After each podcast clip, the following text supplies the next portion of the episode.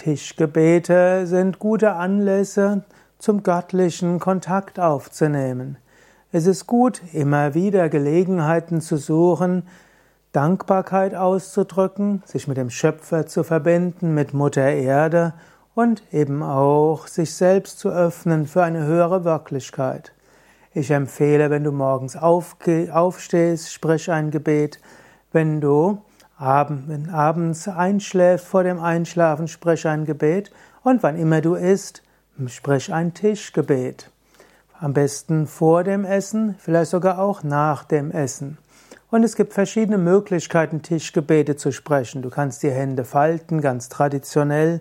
Manche machen es auch so, sie geben die Hände um die Nahrung herum, auch um so ein bisschen vorzustellen, dass Lichtenergie der Hände in die Nahrung kommt oder göttlicher Segen durch dich in die Nahrung oder dass der göttliche Segen in die Nahrung kommt und über die Nahrung in die Hände und zu dir reinkommt. Du kannst in deinen eigenen Worten das Tischgebet sprechen, du kannst ein christliches Tischgebet sprechen oder du kannst auch Sanskrit-Tischgebete sprechen. Hier ein paar Beispiele für Tischgebete. Das vielleicht bekannteste christliche Tischgebet, mindestens evangelischer Tradition ist, Komme Jesus, sei unser Gast und, und segne alles, was du uns aus Gnaden bescheret hast. Ich hatte noch das große Glück, in einer Familie zu sein, wo wir mindestens vor den Mahlzeiten das Tischgebet gesprochen haben. Und das war dieses, komm Herr Jesus, sei du unser Gast und segne alles, was du uns aus Gnaden bescheret hast. Und meine Eltern sind auch mit mir oder mit uns, haben mit uns auch ein Abendgebet gesprochen vorm Schlafengehen. Morgens war kein Gebet, das konnten wir selbst wiederholen, aber vorm Schlafengehen. Und es hat mir immer irgendwo eine Ruhe und eine Sicherheit gegeben. Gut, heutzutage muss ich zugeben, bin ich im Yoga-Kontext, so spreche ich weiterhin vor jedem Essen ein Tischgebet.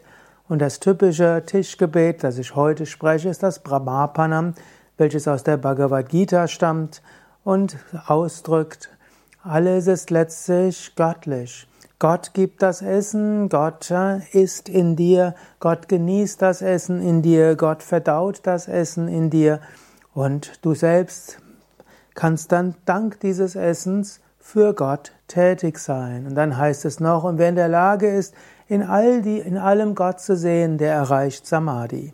Ich wiederhole gerade dieses yogische Tischgebet. Brahmapanam Brahmahavir Brahma genau Brahmanautam Brahmayevatena Gantavyam Brahma Karma Samadhina. Ein weiteres unter den schönen Tischgebeten ist die Annapurna Stotra oder Annapurna Shloka vielmehr. Die geht so: Annapurne Sadapurne Shankara Pranavalabhe Jnana Vairagya Sityatam Bhiksham Dehi Parvati. Das bedeutet so in etwa: O göttliche Mutter, ich bin vor dir wie ein Bettler. Du gibst mir alles in der Fülle, Nahrung und alles.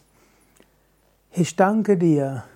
Bitte gib mir auch Jnana und Vairagya, höchste Erkenntnis und die Fähigkeit, Begrenztes loszulassen.